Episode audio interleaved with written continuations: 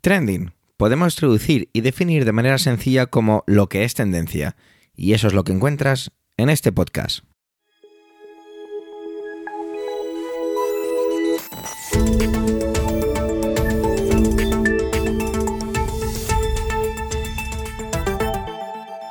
Este es el capítulo 283, 283 del 1 del mes de febrero de 2024 y cuenta con las intervenciones de Pedro Sánchez, Manuel Castaño, Ernesto Acosta, Antonio Rentero, Eduardo Norman. Madre mía, todo el equipo. Quizá un servidor Javier Soler se reserve y se quede solo como presentador. Quizá haya servido esta primera parte un poco riéndome, pero es que le he grabado cuatro veces, porque siempre decía 1 del mes de febrero de 2023, pero lo he conseguido. He dicho 1 del mes de febrero de 2024. Trending es tu podcast de noticias semanal. Adelante. Bueno, esta semana está muy, muy, muy llena de trendings diversos. La verdad es que me encantan todos los temas que han escogido mis compañeros. Hay alguno, que no voy a adelantar cuál, habría utilizado yo si esa persona no lo hubiera elegido o si no había, si quedaba un poco corto el podcast. Así que bueno, os vais a quedar con las ganas de saber qué es lo que habría elegido, o a lo mejor lo adivináis. Vamos a empezar con Pedro, y tiene que ver, si es Pedro, pues hombre, uno podría adivinar que tiene que ver con todo lo de la ley de la amnistía. Él me ha mandado como su resumen de intervención y me ha encantado él. Un juez sin dignidad profesional, un partido catalán, caricatura de sí mismo, una oposición sin, escrúpulos, perdón, y un gobierno haciendo el ridículo. Bueno, pues con estos mimbres solo podemos coger, escuchar activamente y disfrutar. Adelante compañero, adelante Pedro.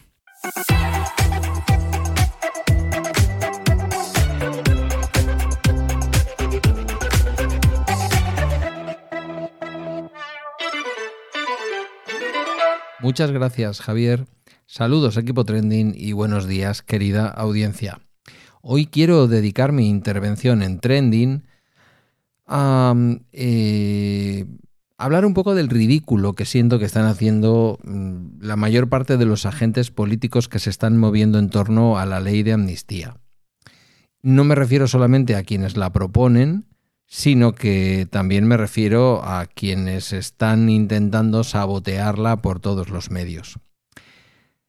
Queda clara, si me habéis escuchado anteriormente en Trending, en mi postura en torno a la, ley, a la, ley, de amnistía. Soy favorable a la ley de amnistía. Creo que los errores políticos que se cometieron durante aquella declaración unilateral de independencia, que fue una especie de coitus interruptus en Cataluña, eh, han quedado subsanados y que hay que mirar hacia adelante.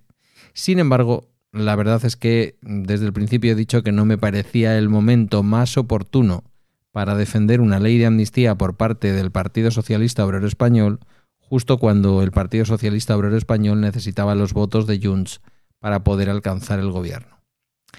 Aún me pregunto si esta ley de amnistía se estaría tratando si no fuera por el hecho de que eh, finalmente faltaron algunos diputados para poder prescindir de Junts en una mayoría de gobierno como la que se formó para alzar con el poder nuevamente o mantener en el sillón del Palacio de la Moncloa a mi tocayo Pedro Sánchez.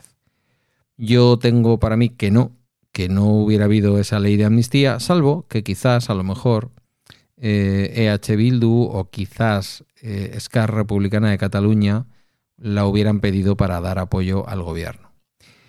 En cualquier caso, y salvado el escollo de que no me parece el momento más oportuno para plantear esta ley de amnistía, eh, lo que hemos vivido durante esta semana, esta última semana, en torno a su aprobación, que finalmente antes de ayer quedó, mm, quedó en agua de borrajas por, el, por la oposición de la propia Junts, que es el partido que pedía esta ley de amnistía y que votó con el Partido Popular y Vox en contra en el Parlamento cuando todos los demás partidos votaron a favor, coloca la política española, como digo, en, eh, uno de la, en una de las esquinas en las que habitualmente se ha ubicado en nuestro país, que es la esquina del esperpento valle inclanesca, ¿no? Eh, por una parte tenemos a un juez que está detrás de todos los movimientos políticos ridículos que se están produciendo en estas últimas horas en torno a la ley de amnistía, que no es otro que el juez Manuel García Castellón. El juez Manuel García Castellón, mm, que ya pasó, en fin, por diversos eventos de esos que denomina la prensa habitualmente como históricos, porque impidió que María Dolores de Cospedal, la que fuera secretaria general del Partido Popular, se sentara en el banquillo, es un señor con una larga trayectoria desde comienzos de los años 80 en la carrera judicial. No parece que fuera uno de los eh, más brillantes de su promoción, pero tiró para adelante. Sus inicios tuvieron lugar en un juzgado de instrucción de Valladolid, donde ya en aquella época mostró su carácter indudablemente conservador, abriendo unas eh, acciones judiciales contra la clínica ginemédica a raíz de una denuncia de una asociación provida de la que el hermano de García Castellón era mm, presidente. Un hermano de García Castellón, militante o miembro numerario del Opus Dei. Este señor que estaba detrás de la denuncia mm, no fue un obstáculo para que ya en aquel momento el señor García Castellón ordenara el registro y abriera un juicio oral contra el personal médico del centro por practicar presuntamente abortos ilegales ya empezaban las cosas un poco reguleras. Que una asociación controlada por tu hermano presente una denuncia contra una clínica y tú ni siquiera te abstengas, no le pases ese trabajo de instruir esa denuncia a cualquier otro compañero o compañera, mm, ya era un mal síntoma de la falta de independencia de este señor. Él llegó a ser tesorero de la muy conservadora Asociación Profesional de la Magistratura, mayoritaria en la magistratura española, y eh, en estos momentos es juez de la Audiencia Nacional. Eh, tiene algunas otras intervenciones muy curiosas, como el hecho de no atreverse a citar al torturador argentino y capitán de corbeta Adolfo Silingo, por su relación con las desapariciones de españoles durante la dictadura militar chilena. Y eh, en aquel momento el señor García Castellón decidió inhibirse para instruir el caso contra el dictador Augusto Pinochet por delitos de genocidio y terrorismo. Ahí el señor García Castellón no veía ni genocidio ni terrorismo, prefirió no meterse en esa historia.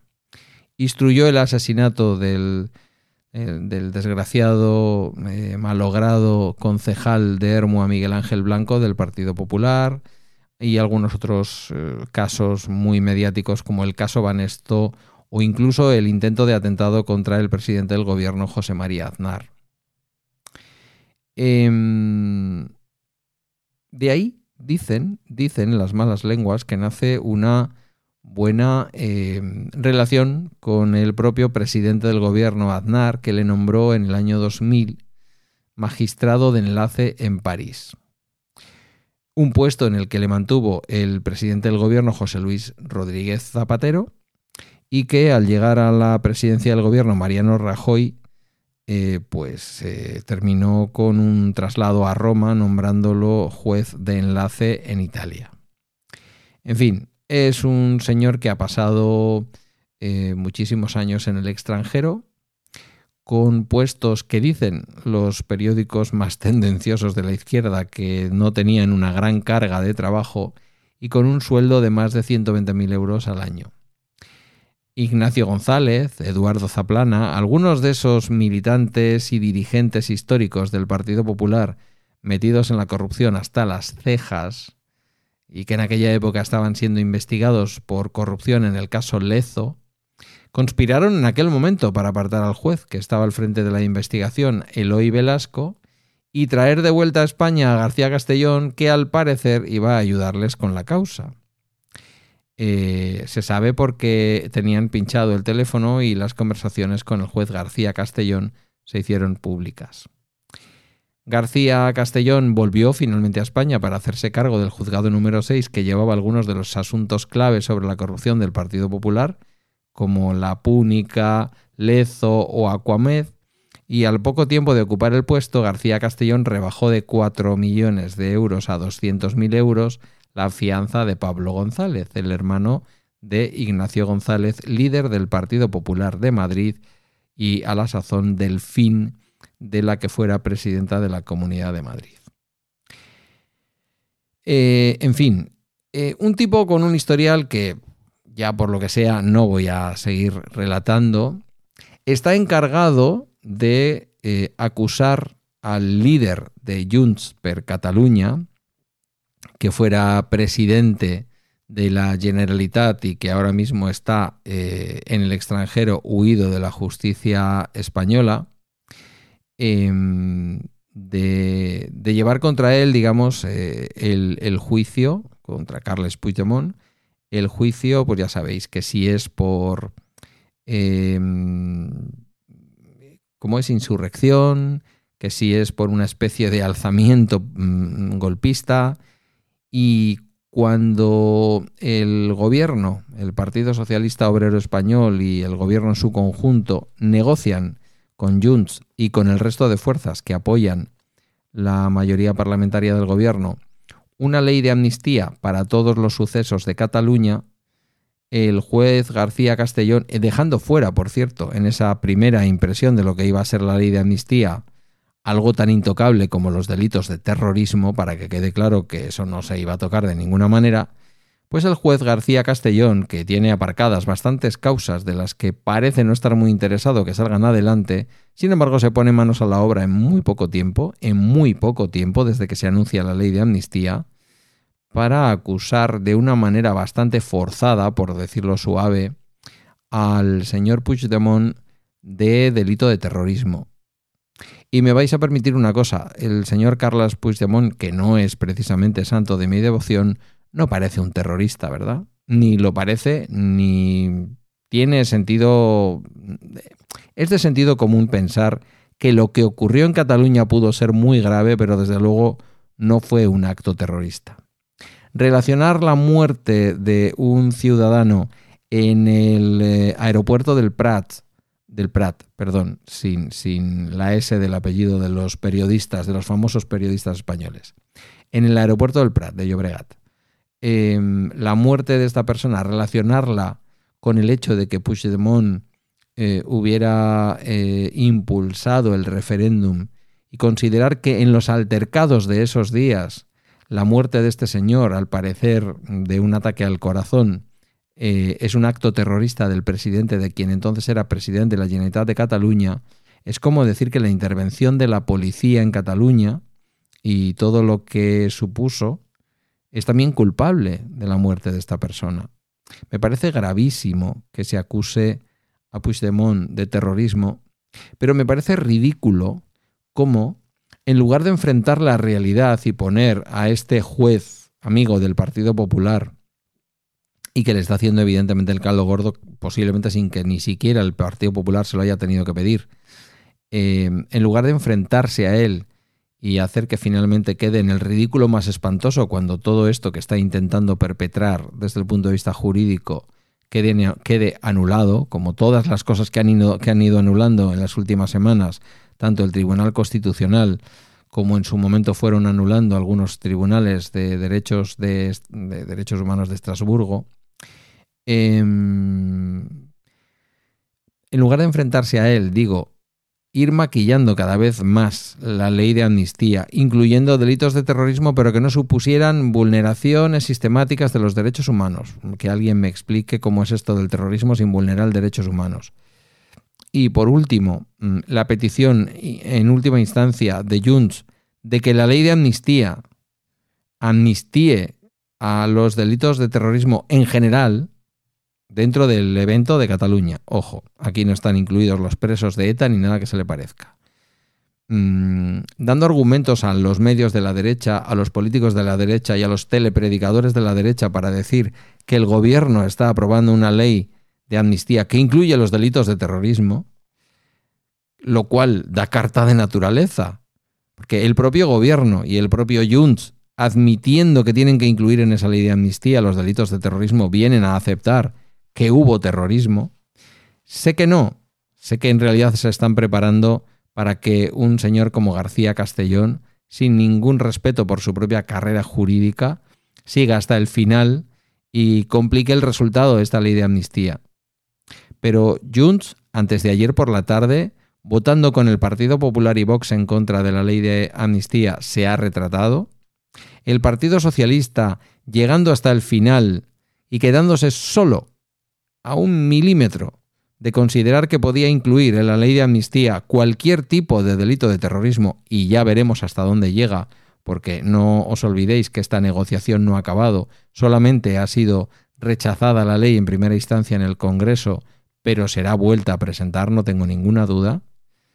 Eh, eso, eh, que el Partido Socialista llegue a aceptar los delitos de terrorismo siempre que no supongan vulneración de derechos y que el Partido Popular siga insistiendo en utilizar la ley de amnistía contra el gobierno eh, para hacer política, donde deberíamos de intentar buscar una solución juntos como sociedad a todo lo que ocurrió en Cataluña, hacer un borrón y cuenta nueva y reiniciar una convivencia que de facto ya socialmente en Cataluña existe, me lleva a pensar que estamos en manos, tanto en la oposición como en partidos que apoyan al gobierno, como en el propio gobierno, en muy malas manos, en unas manos a las que no les importa hacer el ridículo.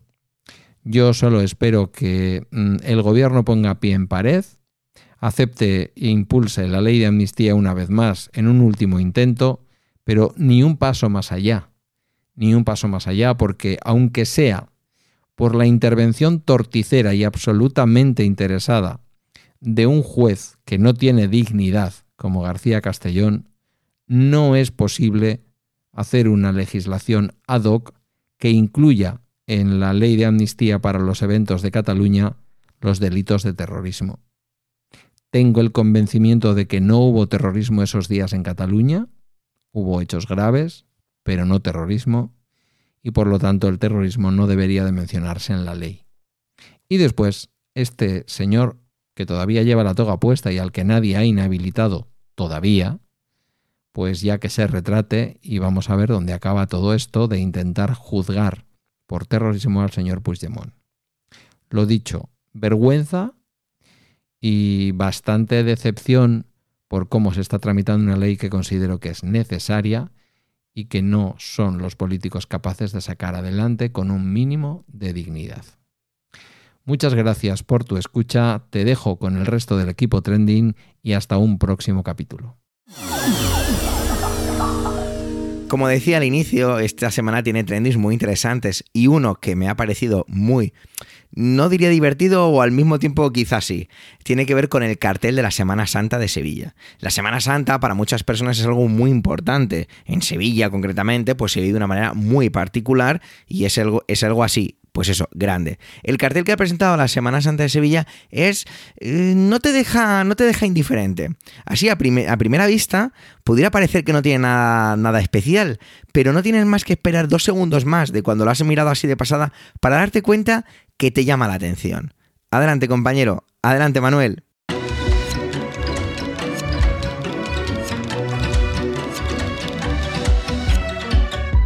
Hola oyentes, hola equipo trending. Si más pronto hablo de censura y teatro en mi intervención anterior, más pronto vuelve a la censura al arte. Bueno, me estoy refiriendo al cartel de la Semana Santa Sevillana que, mm, bueno, pues que estos días atrás ha levantado ampollas y creo que las va a seguir levantando. Vaya por delante que a mí el cartel no me gusta. No me gusta pues porque no me gusta ni la pintura ni la escultura figurativa hiperrealista. A ver, para explicarme, mi tope en ese sentido está eh, en El Sol del Membrillo, de Antonio López. ¿Vale? Eh, con eso casi que lo digo todo. Y bueno, podría decir que em, las esculturas de Duane Hanson, pues que se me hacen bola. Ojo, porque, em, porque em, o sea, la crítica social que hace Duane Hanson en sus esculturas, o la crítica social que contienen estas, me agrada bastante, ¿vale? Dicho esto, que no me gusta, debo decir también que como objeto artístico, el cartel de la Semana Santa Sevillana me parece estupendo. Creo que su autor, Salustiano García, es un gran conocedor de la historia del arte, de las obras, de los artistas que le precedieron, de la iconografía religiosa y por supuesto pues de la técnica que domina a la perfección. Incluso creo que en esta obra pues demuestra su conocimiento y que tiene guiños a la imaginería sevillana con el paño de pureza y con las potencias. Las potencias son esos tres rayos de luz que se ponen en la cabeza de las imágenes de, de Cristo y que, bueno, que recuerdan, si, si, no recuerdo yo mal en este momento, el triunfo de Cristo sobre la muerte, el mal y el dolor, o algo así y que, eh, bueno, pues que tanto el paño de pureza como las potencias están copiadas de dos tallas que procesionan en la Semana Santa sevillana. ¿Vale? Insisto, es estupendo. No voy a relatar el cartel, ni siquiera voy a hacer una síntesis de los comentarios que se han vertido a favor y en contra del mismo. Bueno, que se han vertido y, y que han sido y lo van a seguir siendo, pues muy trending, yo creo. Y mm, bueno, creo no, no, no me voy a meter ahí porque creo que estarán ustedes al tanto. Voy a entrar un poco en otra cuestión, y es que para mí la polémica del cartel está en mostrar el cuerpo, en mostrar ese cuerpo. En estos días los defensores de, de la obra de Salustiano han hecho circular por redes pues decenas de imágenes parecidas Incluso la famosa, el, famoso perdón, crucifijo de Benvenuto Cellini, el que se, en el que está en el Escorial, eh, es en el que aparece sin el paño de pureza y bueno, pues, pues, pues con los genitales al aire.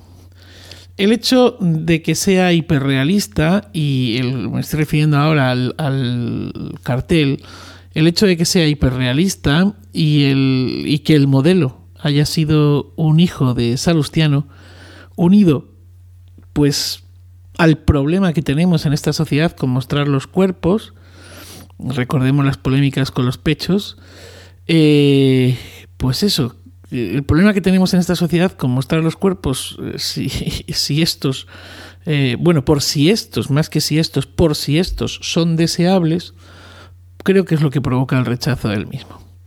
Y es que los cuerpos han sido deseados siempre, pero claro, esos cuerpos de Cristo resucitados que no conocemos y con los que no convivimos, pues no son problema.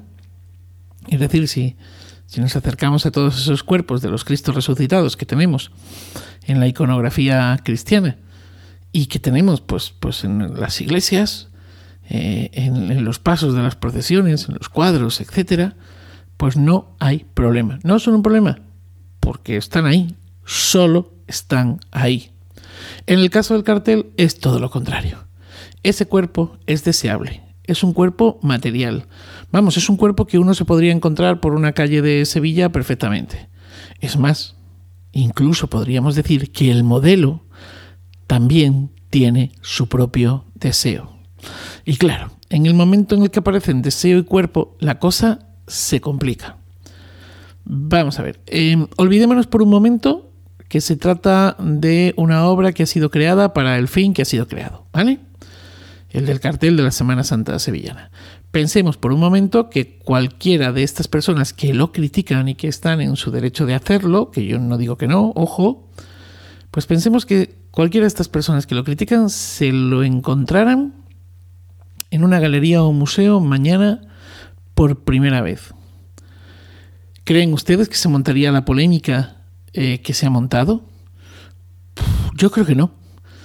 Eh, no dejaría de ser un cuerpo semidesnudo que representa a la manera renacentista o barroca a un Cristo resucitado. Hiperrealista, eso sí. Y puede que te guste más o menos. Pero. Pero ahí se queda. Eh, ¿Cuál es el problema? Pues el problema es que ese cuerpo, como he dicho antes, existe. Me divierte pensar estos días que lo que está ocurriendo es algo parecido a lo que ocurría con, con las obras de Caravaggio, por ejemplo, y el rechazo que provocaban algunas de ellas cuando, cuando pues, eh, eran reconocidos eh, sus modelos, ¿no? Caravaggio utilizaba de modelos a putas, a mendigos, a ladrones. Y, y claro, pues, pues igual esto que levantaba ampollas, pues pues me divierte pensar que pudiese estar ocurriendo algo parecido. O también me divierte pensar que pudiese estar ocurriendo algo parecido al rechazo que provocó la balsa de Medusa de Jericó cuando se expuso por primera vez porque los espectadores no eran capaces pues, de separar el, canibalismo que los supervivientes practicaron y la locura a la que eh, se abocaron o llegaron de lo que es esa maravillosa obra de arte. Nada más. Feliz día y feliz vida. Ernesto evidentemente viene a hablar de Donald Trump. Y es que le toca otra vez rascarse el bolsillo, soltar la panoja, como se dice de manera vulgar, es decir, pagar dinero a E. Jean Carroll por difamación. Bueno, esto la otra vez fueron solo 5 millones. Nada, algo que todos podemos rascarnos, pero bueno, es el bueno de Donald Trump, ¿qué podemos esperar? Y como decía Ernesto, no solo eso, sino que sigue dirigiendo el Partido Republicano desde la sombra. Adelante, Ernesto.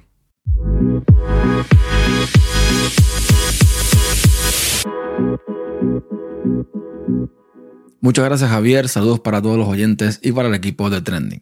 En esta ocasión vengo con algunos de los temas que son tendencia en la política norteamericana. Hace unos días, como quien dice, comenzaron las primarias electorales en Estados Unidos con los caucus de Iowa para los republicanos, quienes hasta ese momento contaban con varios candidatos. Chris Christie, el candidato más frontal contra Donald Trump, quien desafortunadamente se dio por vencido y se salió de la carrera. Asa Hutchinson y Ryan Binkley, a quien no conocen en su casa, pero ahí estaban. Y me voy a tener un momento en Vivek Ramaswamy. Este es un tipo que viene de la industria farmacéutica, que es petulante y fastidioso como el solo, y un total hipócrita. Ramaswamy intentó copiar el mensaje duro de la extrema derecha y uno de sus puntos más fuertes fue el proponer eliminar el derecho a la ciudadanía norteamericana por nacimiento. El problema con esto es que Vivek Ramaswamy es hijo de inmigrantes hindúes y precisamente sus padres, que para ese entonces no tenían ni siquiera papeles, o al menos no su madre, se aprovecharon de ese derecho otorgado por la Constitución y su hijo nació siendo ciudadano americano. Esta bendita ironía lo convierte en un vulgar hipócrita, como ya dije. Ramaswamy quedó en cuarto lugar en los caucus de Iowa con 8.449 votos y por ende se quedó afuera. Eso sí, antes de irse, no dudó en darle una pasada de lengua a los zapatos de Trump con la esperanza de, me imagino, ser elegido vicepresidente si Trump gana las elecciones y la justicia se lo permite. Ojo con esto. Mi sensación siempre ha sido, con todos los candidatos republicanos que estuvieron corriendo hasta el momento, que no estaban corriendo para presidente, sino para vicepresidente. La mayoría de ellos, eh, cuando se les preguntó si siendo presidentes perdonarían a Donald Trump por sus crímenes, dijeron que sí. O sea, que básicamente están preparando el terreno para que, si llega el momento, el señor Trump los escoja sin ninguna duda. Otra candidata, Nimarata Nikki Randagua, es, eh, bueno, entre todas, o ha sido entre todos los candidatos, uno de los que más ha dejado en claro la verdad sobre la pésima gestión de Trump como presidente en los debates presidenciales. Entre otras cosas, habló de cuánto añadió Trump a la deuda del país con sus recortes de impuestos y otros temas más. Nimarata fue embajadora de las Naciones Unidas bajo el mandato de 45 y dijo en una entrevista que Estados Unidos no es un país racista. Sin embargo, por algún motivo o sorpresa, cambió su nombre de Nimarata Nikki Randagua a Nikki Haley. Quizás para ser más aceptada en este país tan poco racista, según ella. Nikki Haley quedó en tercer lugar en los caucus de Iowa con 21.085 votos y de momento es la única contrincante contra Trump.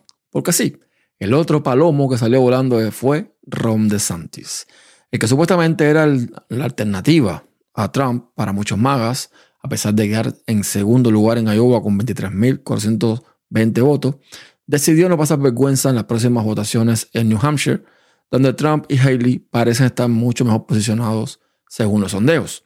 Ahora DeSantis volverá corriendo a su cómodo asiento de gobernador hasta 2027 en la Florida para seguir baneando libros sobre personas negras, sobre sexualidad y la comunidad LGTBQ.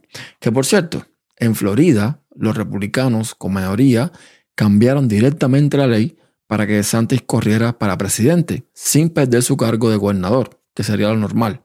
algo que anteriormente no se había visto. Así que este es otro logro para el wannabe de dictadorcillo estatal.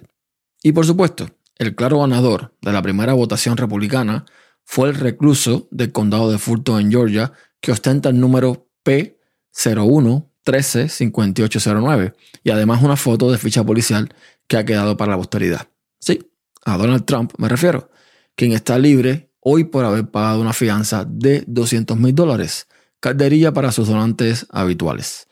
Con 91 acusaciones y cuatro cargos criminales en su contra, el señor Trump sigue adelante con su campaña política, apoyado por un montón de magas a los que no le importa que fuese encontrado culpable de fraude tanto él como miembros de su familia, porque inflaron activos de manera fraudulenta para obtener préstamos favorables en la ciudad de Nueva York, o que también fue encontrado culpable de agredir sexualmente a E. Jean Carroll, quien lo está llevando nuevamente a la corte para determinar cuánto debe pagar Trump por difamarla en dos ocasiones, al negar su acusación de que la violó en unos grandes almacenes de Nueva York a mediados de los años 1990. Según la prensa, la victoria de Trump en Iowa fue aplastante, con 56.260 votos, o lo que es lo mismo, el 51% del total. Que si me preguntan a mí, esperado, sí, pero aplastante, lo que se dice aplastante, ni tanto. Pero bueno, la prensa también se basa en la rapidez con la que se llegaron a esos resultados. Para ponerlo en contexto, más de 100.000 republicanos de Iowa asistieron al caucus el lunes por la noche y fue la participación más baja en más de una década. Hay 752.249 republicanos registrados en el estado de Iowa. De esos números, 594.533 se consideran republicanos activos y 157.716 se consideran inactivos según la oficina del secretario de ese estado. Un total de 110.298 republicanos se presentaron en más de mil sitios de caucus diferentes para apoyar a quienes, eh, bueno, a quien quieren que sea presidente. Y eso es menos del 15% de los republicanos registrados en el estado y el 18% de los republicanos registrados activos en Iowa. En 2016, más de 180.000 republicanos se presentaron al caucus y 120.000 republicanos se presentaron en el 2012 y 2008. Pero bueno, como diría Toreto en Fast and Furious, da igual si ganas por un centímetro o por un kilómetro, ganar es ganar. Y Trump ganó esta primera ronda y posiblemente todas las que vengan después. Mientras tanto, reina el caos y los fracasos en la Cámara de Representantes, con, de momento, mayoría republicana. El representante Andy Biggs concedió una entrevista televisiva e hizo una confesión bastante sorprendente. Dijo que los republicanos de la Cámara de Representantes no han hecho nada que les permita postularse, que no tienen nada y que en su opinión no tienen nada para salir para hacer campaña. Algo vergonzoso. A 10 meses del día de las elecciones, los republicanos todavía están a tiempo, tienen algunas oportunidades de salvar lo que ha sido una sesión del Congreso históricamente improductiva y aprovechar para aprobar nuevas leyes en el gobierno que está bastante dividido. Solo se pasaron 27 leyes en todo el año 2023. De esas 27, una ley creó una moneda conmemorativa y dos renombraron centros médicos. O sea, tonterías. Recordemos que parte del problema fue el show en el que vimos involucrados los montañeses de extrema derecha que se pusieron a jugar a contratar en enero de 2023 al Speaker of the House, Kevin McCarthy, y que se convirtió en el primer portavoz de la historia en ser destituido del cargo mediante una moción de vacancia en octubre del 2023. Básicamente, estos republicanos han perdido el tiempo detrás de Hunter Biden, hijo de Joe Biden, este último, al que además le están intentando hacer un impeachment sin prueba alguna, y se han dedicado a amonestar también a tres miembros del lado demócrata, al representante Adam Schiff, demócrata por California, en junio, a la representante Rashida Tlaib, demócrata por Michigan en noviembre, y el representante Jamal Bowman de Nueva York en diciembre. Un acuerdo de gasto entre el presidente de la Cámara de Representantes, el nuevo, Mike Johnson, republicano por Luisiana, y el líder de la mayoría del Senado, Chuck Schumer, demócrata por Nueva York, le da al Partido Republicano la oportunidad de lograr recortes de gastos. Un posible acuerdo de inmigración en el Senado les brinda la oportunidad de endurecer las leyes de asilo y fronteras. Y aquí voy a hacer una pausa, porque hace unos días había un video donde había un representante demócrata pidiéndole explicaciones a, los republicanos por el simple hecho de que se niegan en todo momento a, eh, digamos, dar dinero para los veteranos o para el almuerzo de los niños y cosas por el estilo. Sin embargo, no dudan en crear exenciones de impuestos para los millonarios, por ejemplo, para los que tienen jet privado. En fin, bienvenidos al Partido Republicano. Sin embargo, ninguna de estas medidas que mencioné anteriormente tiene garantía de convertirse en ley y los miembros de derecha, incluido Andy Biggs, se están rebelando contra algunos de ellos por no ser lo suficientemente conservadores. Las perspectivas del emergente proyecto de ley de inmigración pueden depender de Trump, quien busca utilizar el supuesto caos en la frontera como arma contra el presidente Joe Biden en las elecciones generales. Y otro apunte, el speaker, Mike Johnson, dijo en una entrevista no hace mucho que todas las noches habla con Donald Trump y básicamente dejó caer o dejó dicho que no hará nada con la frontera hasta que Trump no sea electo presidente. Así nos va. Y si se ha notado el sarcasmo y la burla en alguna parte de esta intervención, que he tratado que no, pues bueno, fue con toda intención. Porque este país, como diría el director de esta red, no es real. Antonio pone en manifiesto algo que de lo que yo me hago un poquito eco. Y es que la, a nivel, de, reflejar, ¿vale? Porque esto es un hecho, no hay que estar muy a favor o en contra de lo que hay. las películas de Disney barra Marvel, todo lo que tiene que ver con ciertas franquicias grandes, están un poco como viviendo un momento delicado. Yo soy muy fan de las películas de superhéroes, pero reconozco que quizá el formato está un poco desgastado. Y Antonio viene a reflejar que se están empezando a hacer movimientos como tener que, grabar secuencias adicionales una vez terminada la película, porque según él salen verdaderos desastres y es necesario retocar los montajes. Adelante, Antonio.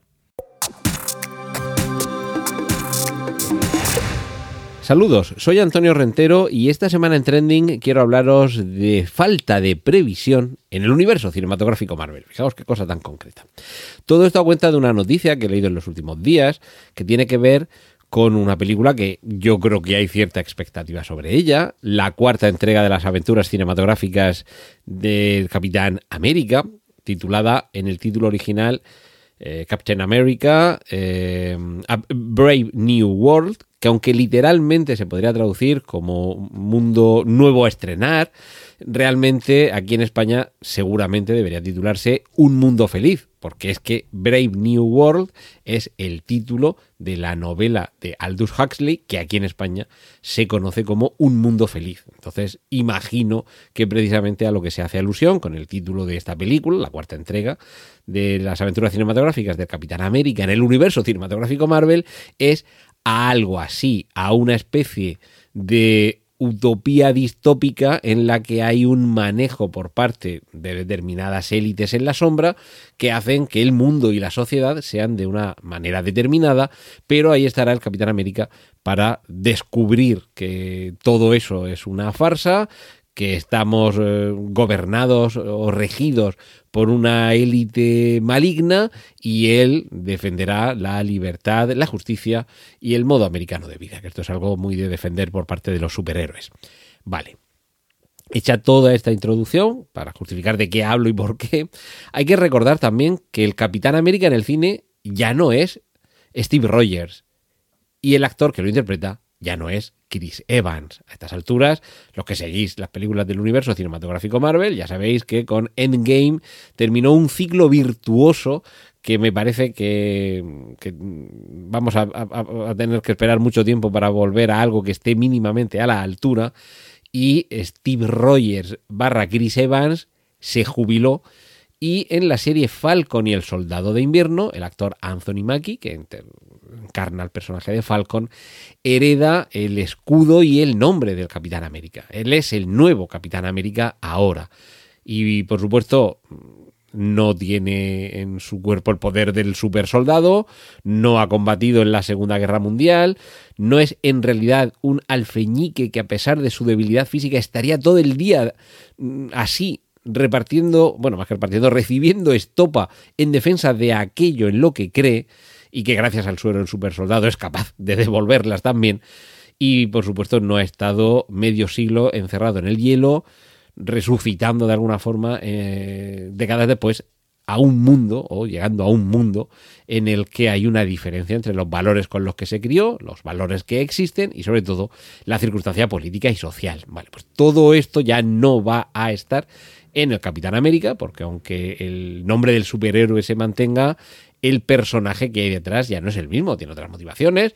Falcon es un personaje magnífico y Anthony Mackie lo resuelve de manera sensacional, pero todo esto, y proviene del cómic, tiene muchos cambios. Bueno, todo esto lo que hace es que haya una, una nueva película, una nueva trama, que nos cambia por completo lo que habíamos visto en las tres películas anteriores del Capitán América, que para mí, junto con la primera de los Vengadores y la dupla Infinity War y Endgame, son la cúspide del universo cinematográfico Marvel, no vamos a llegar a eso ni de broma.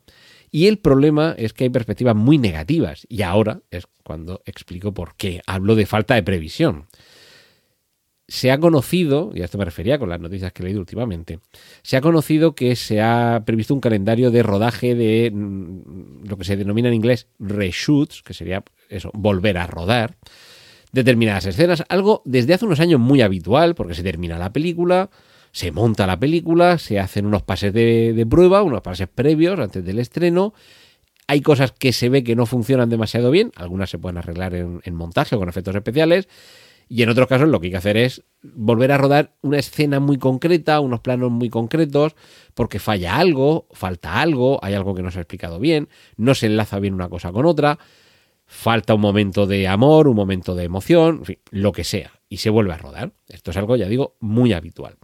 Lo que ya no es tan habitual es la cantidad de lo que hay que volver a rodar. Aquí hay un antecedente, la serie Born Again, con la que Marvel barra Disney quiere retomar el personaje de Marvel, Daredevil, que ya habíamos visto en la serie homónima en la plataforma Netflix. Lo quieren volver a, retomar ya como personaje propio completamente. Y Born Again, además, es en los cómics seguramente la saga por excelencia del personaje, debido al gran Frank Miller. Y también hemos conocido que se eh, ha mm, previsto un, calendario de reshoots muy amplio. Y esto es preocupante, porque esto significa que hay algo que no funciona bien en la serie. Hasta el punto de, que se habla de, quien, quien, conoce todo esto, de que casi supone volver a rodar la serie al completo. Esto son muchas horas de rodaje. En el caso de la cuarta película, El Capitán América, la información que hay habla de un calendario de rodaje desde mayo a agosto de este año 2024, esos son muchos meses, con un presupuesto de unos 100 millones de dólares, cuando la película ya estaba presupuestada gastos de rodaje en 200 millones de dólares. A ver, con esos meses de rodaje, eh, eso es hacer una película entera. Una película de estas características puede tener eso, entre 3 y 5 meses de rodaje de promedio si tienes esa cantidad de meses de reshoot y con un presupuesto de producción de 100 millones de dólares, eso es casi otra película nueva. Es decir, es descartar una cantidad de material muy importante. No es que necesites cubrir unos pequeños flecos que mm, a la audiencia de los pases de prueba no termina de convencer. No es que la película debe ser un completo desastre para un calendario de rodaje tan complejo, tan largo y por supuesto tan caro. Todo esto, por un lado, indica que no hay nadie al volante o quien va al volante no tiene muy claro hacia dónde quiere ir. En una película, lo primero que se hace es tener un, argumento, una trama, un tratamiento. Eh, va a pasar esto, al personaje le van a pasar estas cosas y las va a resolver así, muy genérico, se puede explicar. Un tratamiento puede ser cinco páginas, ¿vale? Y a partir de ahí un guion, que más o menos eh, la equivalencia es a página de guion por minuto de película, aproximadamente. Con lo cual, una película de estas características que puede durar en torno a dos horas, estamos hablando de un guion de en torno a 200 páginas, y eso es mucha letra, eso es mucho argumento y eso es una cierta construcción de personajes y de, y de tramas, de hacia dónde va este, hacia dónde va el otro. Si eso lo tienes muy claro es cuando empiezas a rodar. Aquí parece que en, estas películas, en esta serie en concreto, están empezando la casa por el tejado o poniendo, como se suele decir, el carro delante de los bueyes. Como tenemos el dinero, vamos a rodar. Y cuando ya lo tenemos rodado y lo montamos, vemos que no funciona, bueno, pues seguimos rodando. Problema.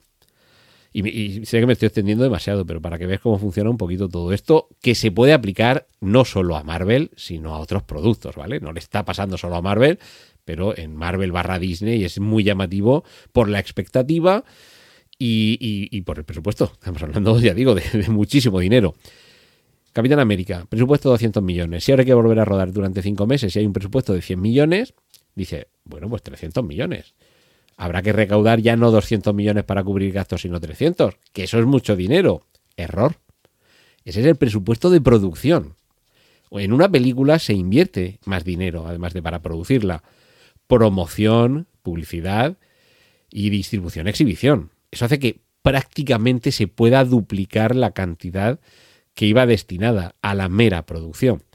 Es decir, que pasamos de una película que cuesta 200 hacerla y que cuesta, pongamos otros 200, que la gente vaya al cine y se siente en la butaca, ¿vale? Es decir, que necesitas en taquilla que haya 400 millones y a partir de ahí has cubierto gastos, pero ojo, porque también hay que pagarle al exhibidor, ¿de acuerdo? Es decir, que estamos hablando de que para una película que hacerla, solo hacerla, te cuesta 200 millones, mmm, para empatar hay que recaudar prácticamente 600. Si a esto le sumamos 100 millones más, aunque sí que es cierto que los gastos de distribución, promoción y demás puede ser más o menos lo mismo, pero ya estamos hablando de que para que no sea un fracaso, en taquilla, insisto, en términos de recaudación, de recuperación de la inversión, es una película que te cuesta 300 millones y que mínimo debe, mínimo, debe recaudar 700 u 800 millones, que en las circunstancias en las que está el cine en la actualidad se hace bastante difícil. Y como además suceda con esta película, que los siguientes pases de prueba, una vez que vuelvan a rodar, tampoco sean satisfactorios y esto se vaya conociendo, esa expectativa de que toda la gente que la ha visto hasta ahora sale maravillada, se derrumba, porque pasa al contrario. Toda la gente que la ha visto hasta ahora dice que es un desastre. Y eso, por desgracia, genera un efecto no llamada, sino un efecto rechazo que hace que haya menos gente que tenga ganas de ir al cine. Algo que, por cierto, cada vez parece que hay menos gente que a determinadas películas quiere acudir a verlas a las salas, sobre todo porque con el precio que tiene el pase y sabiendo que en 3, 4 o 5 meses la voy a tener en casa, habrá mucha gente que prefiera esperarse. En fin, eh, sé que me he extendido demasiado hablando de esto, pero creo que es solamente la punta de un iceberg contra el que en, cualquier momento pueden chocar muchos Titanics. En fin, espero no haber sido más pesimista de la cuenta, espero haberos eh, entretenido con todas estas reflexiones y estos datos, y ahora os dejo con el resto de contenidos que tienen para vosotros mis compañeros aquí en Trending. Un saludo de Antonio Rentero. El futuro era esto, que se dice en muchos lugares. Y es que Eduardo nos trae una noticia increíblemente futurista, y es que se ha realizado el primer implante neural en un ser humano, de la mano de una de las empresas que dirige o que, en el que está en el comité de, de dirección, el bueno de Elon Musk, eh, Neuralink. Interesantísimo. Adelante, Eduardo.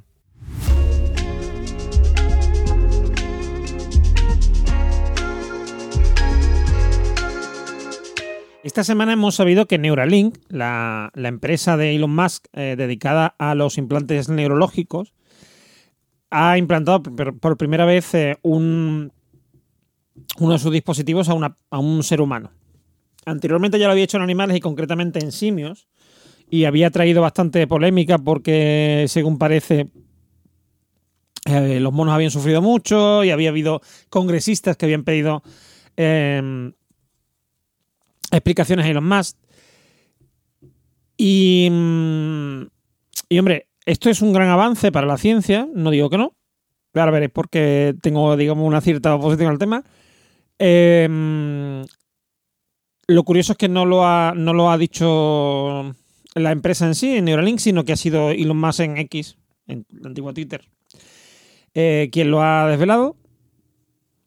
Y hombre, es un gran avance porque esto sobre todo eh, al principio va a llegar a las personas que tienen eh, amputaciones, em, problemas de movilidad, ya sea por parálisis o problemas también de, em, enfermedades degenerativas que afectan al, sistema neurológico, etc. Y es un implante que lo que provoca es que eh, se pueda manejar em, dispositivos electrónicos sin necesidad de utilizar eh, ni, ni el habla, ni las manos, etcétera, sino directamente mover un ratón, digamos, con la mente, ¿no? Por así decirlo.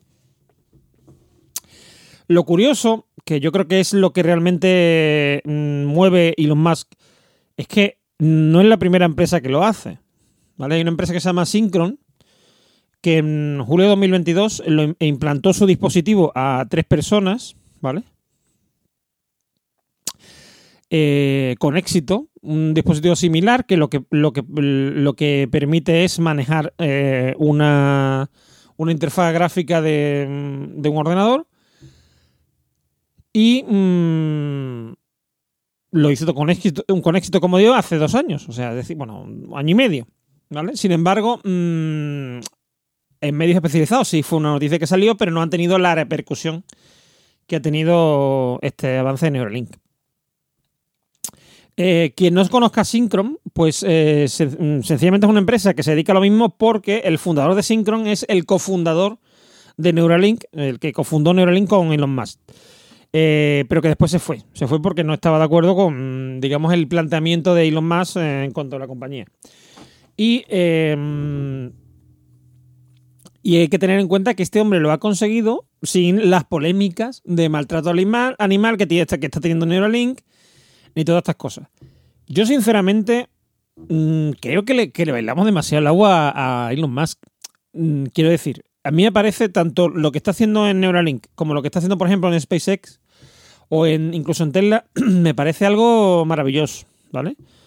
Porque hasta que no llegó, por ejemplo, Tesla, o sea, mm, que, Tesla, eh, ojo, ya existía antes de, de Elon Musk. Quiero decir, Elon Musk no fundó Tesla, sencillamente la compró y la ha llevado donde está hoy día, que es, mm, digamos, la empresa más importante en producción y venta de coches eléctricos, ¿no? Y cada vez estamos viendo más Teslas, sobre todo Teslas blancos, mm, por todos sitios. Y me parece genial. Pero. no sé, pero el- el- hecho que de que esté ahí el amigo y los más en lo que a mí no me, no me termina de encajar. Quiero decir. em, este es un gran avance. Pero es un avance que ya se ha dado con anterioridad. No es algo nuevo. ¿Vale? Sin embargo, porque Elon Musk es quien está detrás de esto, porque quien, quien le da visibilidad, incluso quien a lo mejor ha opacado, ¿vale? Esto otro de esta otra empresa, ¿no? Porque mm, esto también pasa, quiero decir. Si tú estás metido en un mundillo, ¿no? Y, y como lo está Elon Musk, y conoces a los directivos de los medios, etcétera, etcétera, pues, hombre, no es que no, no hablen del tema, pero a lo mejor no le dan la misma importancia que se le está dando ahora sobre todo porque lo ha dicho Elon Musk. Y me parece in- interesante, o sea, interesante, me parece preocupante más bien, que, mm, que él sea el quien lo anuncia, ¿vale? No lo anuncia la compañía y ya lo damos como algo válido. ¿Y si se lo está inventando? Quiero decir, no sería la primera vez que dice Tesla va a hacer tal, o Neuralink va a hacer tal, o, o cual, ¿no? O SpaceX. Y después, hombre, no es que no se haga, pero o no se hacen las. El, en los. eh, en las fechas, digamos, en las que él ha predicho que se va a hacer, o no se hace en toda la extensión que él ha indicado, etcétera. ¿Por qué digo esto? Porque, mm, según parece, la. Según, bueno, según parece, no, según Elon Musk, la, mm, la intervención ha sido un éxito, eh, la persona está muy bien y está evolucionando favorablemente y parece que no tiene ningún tipo de problema. Pero, mm, ¿y si no es así? ¿Y si a lo mejor sí está teniendo problemas pero son muy leves? Mm, o sea, quiero decir, tenemos que dejar pasar el tiempo y sobre todo tenemos que ver hasta qué punto debemos de dejarnos manejar por señores como Elon Musk, porque no solo hablo de Elon Musk, ah, puede haber más gente, ¿no? O sea, quiero decir, el problema de Elon Musk es que, que nos hemos dado cuenta de que mm, no tiene todos los patitos alineados. ¿Mm? Todos sus patitos no están en línea. Este hombre tiene ahí un... Como decimos aquí en el sur, mm, le falta un hervor, ¿no? Algo, este hombre algo tiene, el- quiero decir, mm, mm, tiene sus neurosis, sus historias y, y lo malo es que tenemos que, que aguantarle a los demás, ¿no? Entonces, yo estoy, a mí me preocupa este tipo de cosas, mm, sobre todo por, por lo que os digo, porque no nos enteramos de, de que eso lo ha hecho antes otra compañía y nos enteramos cuando lo hace Elon Musk. y dan a entender el poder que tiene este hombre y muchas otras personas y muchas otras instituciones, ¿vale? Em, porque, por ejemplo, ahora va a sacar, eh, bueno, no sé si ya han salido a la venta, pero si no está pronto, eh, las eh, Apple Vision, ¿vale? Y a partir de que, mm, de que Apple saque esa gafa y sea un éxito, ya la gafa de reductor las ha inventado Apple. ¿No? Y en el caso de Apple no me, no me, no me incomoda tanto, ¿vale? Pero. mm, pero no deja de ser peligroso este tipo de percepciones que tenemos.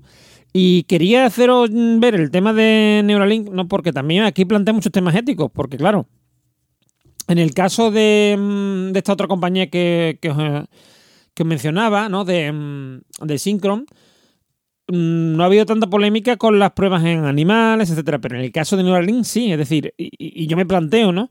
merece la pena, o sea, este avance, que sí es verdad que es un gran avance para las personas que, que lo necesitan.